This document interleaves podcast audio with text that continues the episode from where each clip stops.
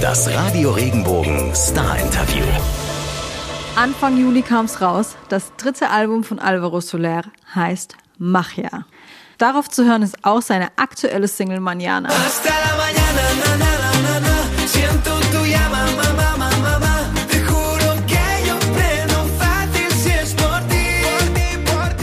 Hey, ich bin Marlene Vogel und ich habe mit Alvaro über die neuen Songs auf dem Album gesprochen. Wer beim Autofahren immer mit ihm unterwegs ist In meinem Auto habe ich nur eine CD und das ist die CD von Phil Collins. und wie lange der ihn generell schon begleitet, hat er mir auch verraten.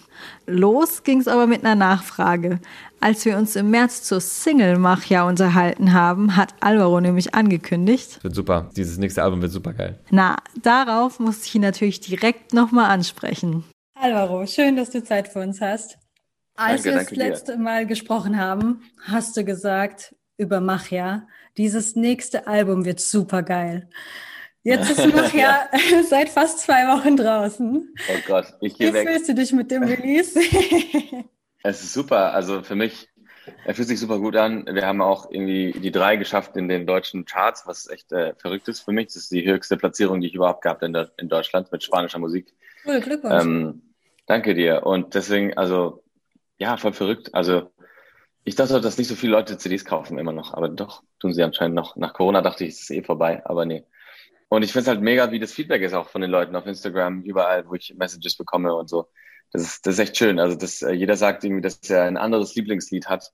Das finde ich irgendwie auch ganz cool, weil das heißt irgendwie, dass es so ein bisschen so eine, ja, für jeden was gibt. Und das finde ich cool an einem Album, dass es ein bisschen für alle ist. Wie wichtig ist es für dich dann gerade in so einer Phase auch das Feedback von deinen Fans zu bekommen? Also ja, eigentlich mega wichtig, weil ich dann auch, ich bin so ein bisschen dann so sehr verbunden mit dem, ne? Und, und bin dann gespannt, was, was Leute sagen und wie es läuft. Natürlich ist es öfters schwierig zu begreifen. Man kann ja nicht immer alles auf Streams abhängig machen und so. Deswegen, ja, es ist, es ist sehr interessant, wie man heutzutage überhaupt sowas greifen kann, ne? Ob es überhaupt so wirklich greifbar ist oder nicht. Ne? Das ist die Frage. Aber die Konzerte spätestens, hoffentlich kann man das dann dann sehen. Ja, also irgendwann kann man sich die Zahlen wahrscheinlich nicht mehr vorstellen, die man da so liest, ne? Aber Ja, was du gerade schon meintest, dass deine Fans alle so unterschiedliche Songs toll finden. Als ich so das Album gehört habe, dachte ich, das schafft irgendwie so diesen Spagat zwischen dem typischen tanzbaren Alvaro-Sound, den wir von dir kennen, Mhm. Und den etwas melancholischeren, vielleicht ein bisschen schwereren Momenten im Leben. Welche Mhm. Geschichten finden wir auf der Platte? Genau die eigentlich, ne? So ein paar Geschichten, die halt auch echt nur so, also wie Manana. Manana ist, glaube ich, das, äh, ich würde sagen, das einfachste Lied, auch so von der Lyric her. Ne? Das ist einfach so eine Abendparty abends und mit, mit, äh, ja, in dem Fall mit jemandem, den man, äh, mit dem man eine Verbindung hat und ähm, wie man vielleicht jeden, man irgendwie jeden, vielleicht in der Sache kennengelernt hat oder sowas und dann macht man eine Party bis morgens, irgendwie bis die Sonne rauskommt und so. Das ist so, so ein typischer Song. Weil man sowas auch nie mehr machen konnte in der letzten Zeit. Und wahrscheinlich auch diese Sehnsucht kam auch daraus. Ne? Machia ist eben auch so ein Song, wo man eben, also Machia ist noch ein bisschen, hat noch eine, eine, eine Hoffnungsmessage für mich auch noch drin. Aber davon haben wir ja schon gesprochen. Aber es gibt ja zum Beispiel Despiertos. Und Despiertos ist auch einer meiner Lieblingslieder, die auch über diese, diese Verbindung mit anderen Menschen sprechen, die man vielleicht verliert mit so viel Social Media. Ne? Und dass man äh, statt sowas, also statt Zeit mit deinen Freunden zu teilen, teilt man alles auf den Stories und man denkt, das teilt man auch mit denen, aber so, aber so läuft es nicht. Und deswegen ist es sowas, ne? Wieso manchmal, ja, es gibt so eine Zeile, äh, porque tendemos a complicar las cosas que están bien. Also wieso, wieso komplizieren wir uns eigentlich die Sachen, die schon eigentlich okay sind, ne?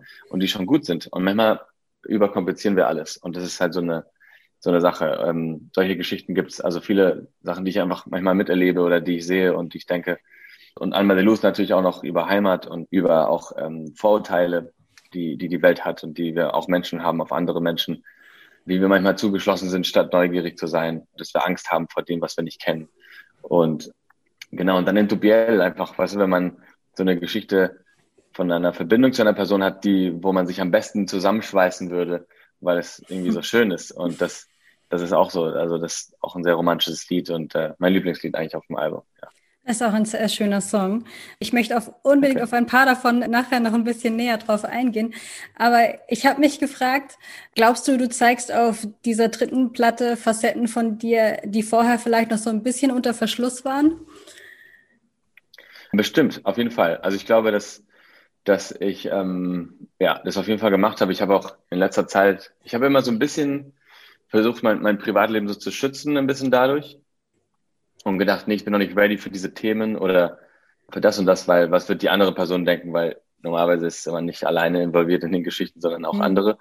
Und dann eher dadurch habe ich das nicht gemacht. Aber in dem Fall habe ich das, glaube ich, offener kommuniziert und konnte, weil es für mich auch eine gute Verarbeitung war. Also in den letzten Jahren und so erlebt man ja einfach viele Sachen. Und genau, das ist, glaube ich, auch wichtig. Also Musik ist ja auch Therapie und auch für mich. Und deswegen ist es auch Teil davon, dass man die Geschichten erzählt und dass man einfach runter, runterrattert manchmal. So, bla, bla.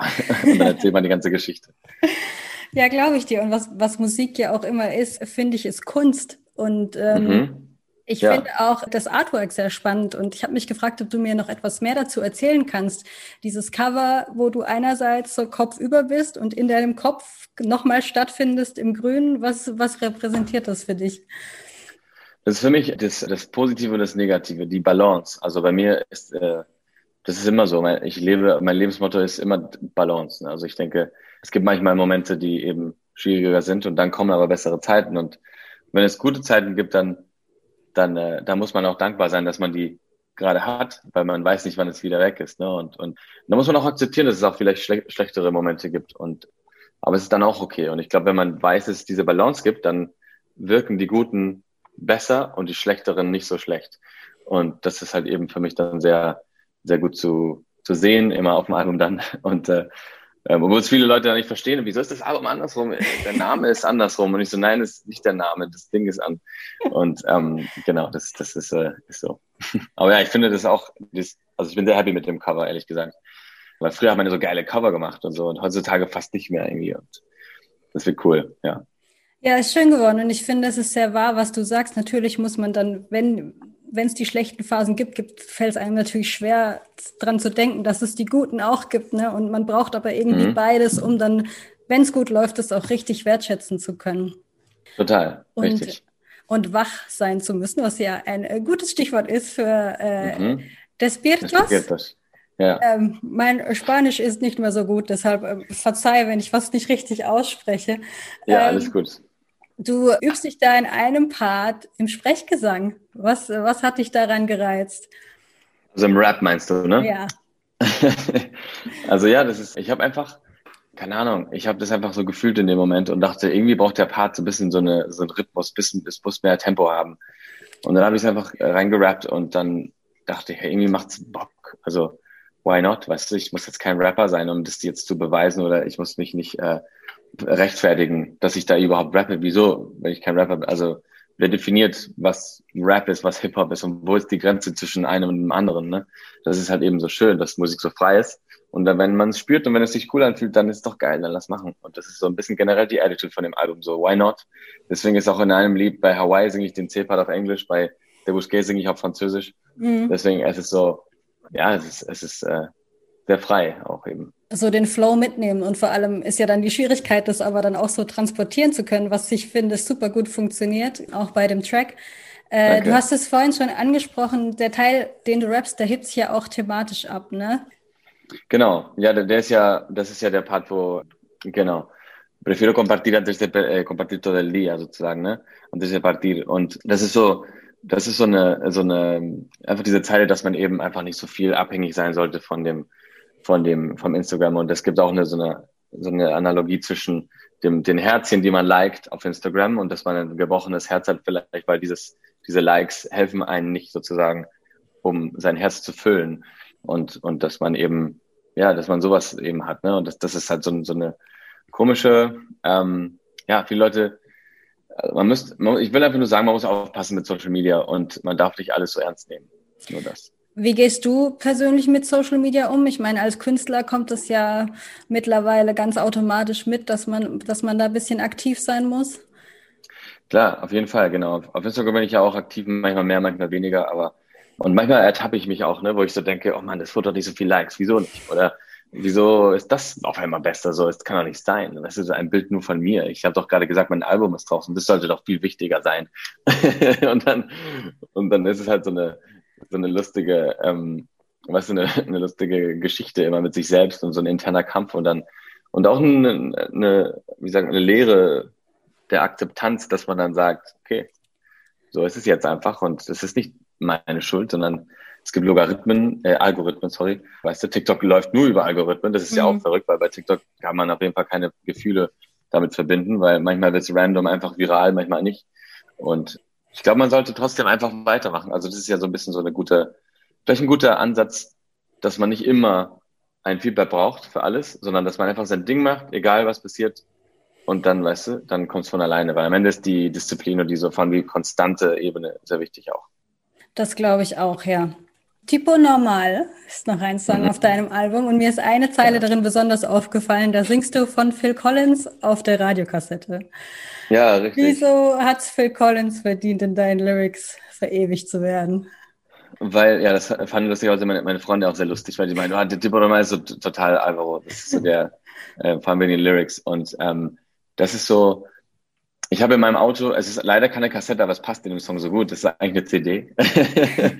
aber das ist in meinem, in meinem Auto habe ich nur eine CD und das ist die CD von Phil Collins. Und deswegen höre ich das immer. Und ja, das ist so ein bisschen diese, das ist halt so ein altes Auto und das ist dieser Vibe, der so ein bisschen, weißt du, so einfach anders ist und, und sehr normal und irgendwie ganz, ganz cool, sehr authentisch. Und dass, dass diese eine CD in dem Auto nur ist, das hat sich so ein bisschen verewigt, keine Ahnung, dass es dann jetzt irgendwie dann nur eine CD dann im Auto drin ist. Ich habe noch ein bisschen so ein Bluetooth-Ding, aber es läuft nicht so gut, weil der Kontakt manchmal kaputt geht. aber, aber ja, das, ich habe Phil Collins immer gehört, als ich klein war. Also ich liebe Phil Collins, einer meiner Lieblingskünstler. Meine Eltern haben ihn mir sozusagen gezeigt. Und ich habe ihn auch kennengelernt. Also lustigerweise habe ich mit ihm auch gesungen in Miami auf einer Bühne. Wir haben Knocking on Heaven's Door zusammen gesungen. Cool. Das war richtig verrückt. Ja, es war absurd. Und deswegen, ja, habe ich dann noch einen krasseren Bonding natürlich, nachdem ich ihn kennengelernt habe. Und seine Familie. Das war schon verrückt, ja. Ja, das muss, das stelle ich mir auch verrückt vor, wenn du sagst, du hast ihn als Kind schon gehört und dann stehst du auf einmal Mhm. mit ihm auf der Bühne. Kannst du das Ja. beschreiben, wie das war? Ey, das war absurd. Ich hab, er hatte lange nicht mehr gespielt, weil er auch krank war und auch eine OP hatte im Rücken und so. Und dann hat, sein Sohn hat dann Drums gespielt für ihn, weil er auch die, die Drumsticks nicht mehr halten konnte. Ja. Und das war krass, weil ähm, ich habe erstmal Mismo Soul gesungen, es gab auch andere Gäste, wir haben alle unsere Lieder gesungen, dann haben wir zusammen Knocking on Heaven's Door gesungen. Dann, dann sind wir auf, ins Publikum gegangen, weil ich dachte, okay, jetzt fängt Phil an mit seinem Konzert. Und er hat 40 Minuten Set gespielt mit den krassesten Songs und natürlich Another Day in Paradise, mein Lieblingslied, ähm, da gespielt und hab, zwei Reihen vor mir war Keith Richards und hat sich das Konzert angeguckt. Weiter rechts war, weiß auch, wer weiß nicht, also weiß nicht mehr wer, aber ich habe nur Keith Richards gesehen und es war schon absurd krass. Und das ist halt so eine verrückte, es war so Dauergänsehaut. Das es war einfach, es ging, es hörte nicht auf, der Moment. Vor allem ich dachte, wie krass wäre es jetzt für meine Eltern auch noch, ihn da zu sehen. Ich habe nur diese, diese Vorstellung gehabt von, wie meine Eltern auch da mit mir sitzen und dann das gerade so genießen, weil, es, weil ich gewusst hatte, das wäre für die eigentlich ein Traum gewesen. Aber ich wusste gar nicht, dass er spielen wollte, deswegen hätte ich sie sonst eingeladen. Also es war ja ein bisschen zu spät dann. Oh, schade, ja. Wäre so ein Ja. Full-Circle-Moment gewesen, quasi. Mhm, richtig, alle. ja, genau. Ach, wie schön. Und ich dachte noch so, von wegen Kassette, jetzt hast du gesagt, du fährst äh, auch ein älteres Auto, du hast gar nicht mehr dran geglaubt, dass Leute CDs kaufen. Wie handhabst du das persönlich? Bist du da, reizt dich das noch so, so ein bisschen in der Vergangenheit auch zu kramen, irgendwie vielleicht alte äh, Kassetten oder so von dir nochmal zu entdecken? Ja, ich habe, ich habe, also meine erste Kassette war lustigerweise Mambo Number Five äh, und äh, ja, war lustig und so Black and Blue von Backstreet Boys und ich habe dann, äh, ich habe viel, ähm, ja, ich habe viel solche alte Sachen. Ich habe auch ein Vinyl, also so Plattenspieler und kaufe mir immer Vinyl, wenn ich unterwegs bin oder sowas, kaufe ich mir Mhm. verschiedene Platten. Den muss ich wieder aufmachen, das ist irgendwo in der Box noch verschwunden. Aber das ist, also sowas liebe ich halt, ich, weil ich liebe die alten Sachen, die so Geschichte mitbringen, so Gegenstände, die halt eine Geschichte mitnehmen. Das ist halt mega wichtig. Und öfters, öfters ist es, glaube ich, so, dass man so das mit Materialismus vergleicht oder verwechselt. Aber eigentlich ist es nur, weißt du, man steckt, wenn man Emotionen in was reinsteckt, das ist wie wenn du eine kleine Box hast und dann machst du die auf und da hast du deine ganzen Erinnerungen und sowas. Aber statt eine Box zu haben, ist es halt ein Gegenstand, eine Uhr oder Kopfhörer oder ein Plattenspieler, ähm, keine Ahnung, eine Vase, ne, eine Tasse. Und das, das finde ich halt super schön. Ich habe bei mir zu Hause ein 110 Jahre altes Klavier, ähm, weil, und das habe ich von der Familie gekauft. Also ich habe es in einem, in einem Antiquitätenhändler gekauft, der Klaviere macht in Berlin. Und der hat der hat mir erzählt, weil ich wollte wissen, woher das herkam, also die Geschichte, ne? Und dann meinte er, es kommt aus einer Familie aus Bielefeld, die hat das Klavier gekauft und dann hat, haben die das irgendwie gespielt, drei Generationen, und irgendwann dann nicht mehr, weil die Kinder dann nicht mehr wollten. Und dann haben sie es dann verkauft, leider. Und um, gut für mich. Weil das Klavier, es hört sich so an wie 110 Jahre alt. Es, ist, es hat so Geschichten in dem drin. Man muss die einfach nur rausspielen. Und das finde ich halt so geil. Das ist auch super schön und good for you, ne? Ist das äh, Klavier auf einem der Songs, ist es auf Songs von dir zu hören? Das noch nicht, nee, weil das war in Berlin, aber nicht zu, also das habe ich zu Hause und nicht im Studio. Aber, aber ja, irgendwann, irgendwann wird es auf jeden Fall was geben. Ich musste jetzt noch die, die coolen Mikros mal nach Berlin nehmen und dann ähm, nehme ich da was auf mit dem zu Hause, ja. Weil ich glaube, der Sound kann richtig cool sein. Das ja, das glaube ich dir. Da sind wir gespannt drauf, weil ich fand irgendwie auch so, als ich das Album gehört habe, für mich war das auch so eine gelungene Mischung aus irgendwie so traditionellen Rhythmen und aber dann diesen ganzen modernen Elementen. Deshalb cool, fand ich das danke. so schön, dass sich das dann auch in den Lyrics irgendwie zeigt und das alles irgendwie danke. rund war für mich.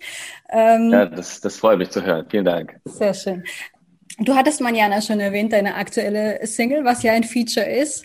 Und du hast auch andere Gäste mit auf dein Album genommen, nämlich deine, deine Familie hast du mit eingebunden. Wie mhm. lief das ab? Ja, das war super. Mein, mein Bruder hat auf äh, den Song Die Valente gesungen und dann aber auch inoffiziell auf anderen auch, wo er so im Background auch zu hören ist. Meine Schwester dasselbe. Sie hat auch ihren kleinen infamous Part bekommen in Weile Chalake Weile und es war super schön. Also sie hat, ähm, ich habe das Video von als wir das aufgenommen hatten, habe ich Instagram hochgeladen, äh, gestern oder so. Und dann sieht man, wie die das einsingt und so. Das war echt, echt lustig und äh, total cool von ihr. Sie war zu Besuch einfach in Berlin und, und dann meinte ich, ja, komm ins Studio, weil sie singt voll gut auch. Mhm. Und dann kam sie einfach rüber und mein Bruder wohnt ja in Berlin, deswegen war es einfach auch ganz easy zu sagen, hey, komm ins Studio, lass mal einen Song zusammen machen. Und, und es war auch super gut. Also ich bin sehr, sehr happy, dass das, dass ich Musik mit meiner Familie auch teilen kann in der Ebene. Und wie ist es, wenn du äh, mit deinen Geschwistern dann Musik machst? Bist du dann strenger? Macht es mehr Spaß? Fühlst du irgendeinen Unterschied dadurch, dass es halt dein Bruder und Schwester sind? Ich glaube, früher wäre ich strenger gewesen, jetzt ist mir egal. Also ich glaube, es ist so ein bisschen so der Vibe ist mir wichtig. Und wenn es halt so, wenn es alles passt, dann ist, es, dann ist es gut. Es, ist, soll ja nicht perfekt sein eigentlich. Also vor allem für die Perfektion bin ich zuständig sozusagen, aber äh, ich, ich rufe die dann an, wenn ich eher will, dass irgendwas so Seele hat und nicht damit irgendwann so klinisch irgendjemand da vorgeht. Ne? Und das ist halt das Coole von, vielleicht von der spanischen Musik generell. Es gibt ja einen sehr bekannten Künstler jetzt, der Tetangana heißt. Mhm. Ähm, der hat so eine krasse Platte, da kann ich dir das recommenden, ne? also äh, sagt man, ähm, kann ich dir empfehlen. empfehlen. Ja, danke. Genau, oh Gott, recommenden, was ist das für ein Wort? Äh, da kann ich dir das dir empfehlen. Alles gut. ja, ich kann, ich kann es nur empfehlen, das ist bei Tiny Desk ist es. Mhm. Ähm, und dann spielt Tetangana ein Lied mit, mit so voll vielen Leuten und es ist, klingt so wie wenn, also es ist halt einfach so wie wenn man am Dinner ist und alle sind einfach krass musikalisch, alle stehen auf und fangen an zu, zu singen und äh, zu klappen und, und, und alles. Und genau sowas ist halt das Coole, ne? Dieses, dieses Natürliche und dieses Echte.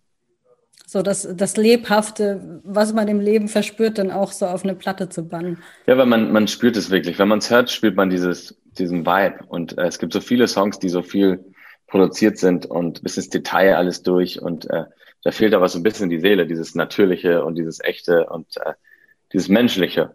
Weil es sind einfach nur Maschinen, die gerade Instrumente machen und dann machen sie noch äh, Autotune auf die Stimme und dann, und dann ja, ist krass. Manjana, der Titel jetzt mal losgelöst vom Song. Bist du jemand, mhm. Äh, der viel an morgen denkt? Ja und nein. Also ich plane schon gerne nach vorne, weil ich aber weiß, dass ich das dann, weil ich, also weil ich weiß, dass ich mir später einen Stress abnehmen kann. Mhm. Aber ansonsten finde ich es aber ganz cool zu improvisieren oder irgendwie nicht direkt überall einen Plan zu haben. Also ja, ich habe jetzt so ich bin mit meiner Schwester verabredet später und ich habe, sie ruft die ganze Zeit schon an, Alvaro, wann wollen wir uns treffen? Sag mir eine Uhrzeit und ich so, keine Ahnung, ich mache erstmal die Interviews fertig und dann mal gucken. also schön, so dass du erstmal also, die Interviews fertig machst. ja, na klar. Zwischendurch. Ich muss jetzt los. Genau, genau. genau. Du hast den Song vorhin auch schon erwähnt, Entupiel. Ähm, mhm. Ähm, sehr schön, ich finde ihn auch musikalisch sehr spannend, über, über starke Gefühle, wenn ich das richtig interpretiert habe. Wie, wie ist der mhm. Song entstanden?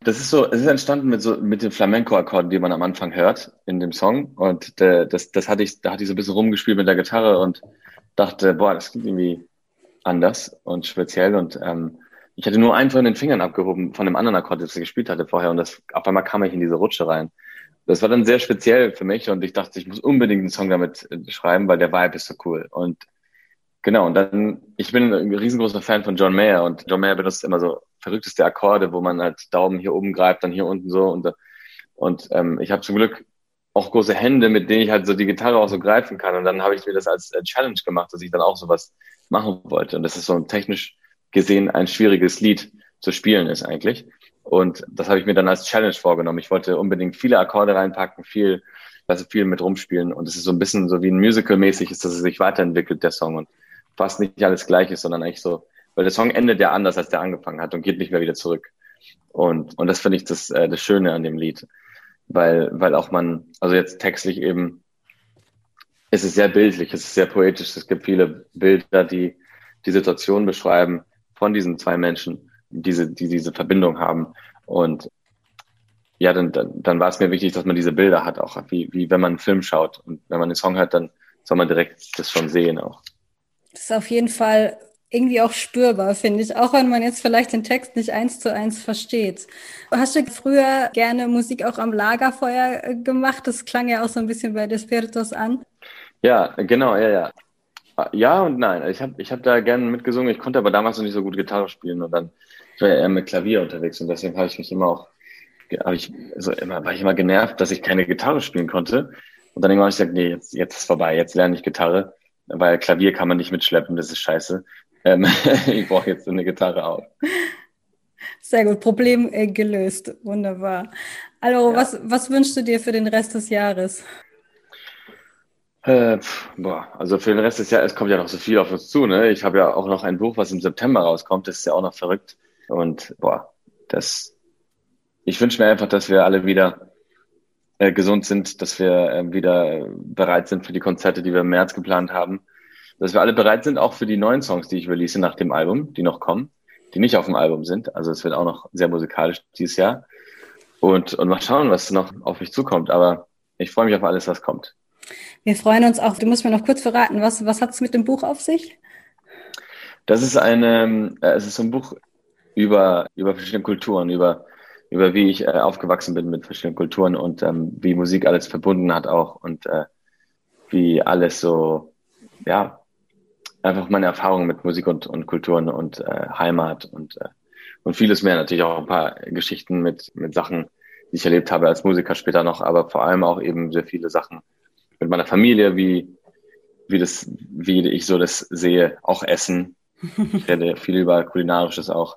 Aber ja, so, so ein Einblick da, da rein. Schön, super. Ich drücke dir die Daumen für alles. Ich danke dir für deine Zeit. Danke auch. Ciao. Okay, viel Spaß. Bis dahin. Schönen Tag.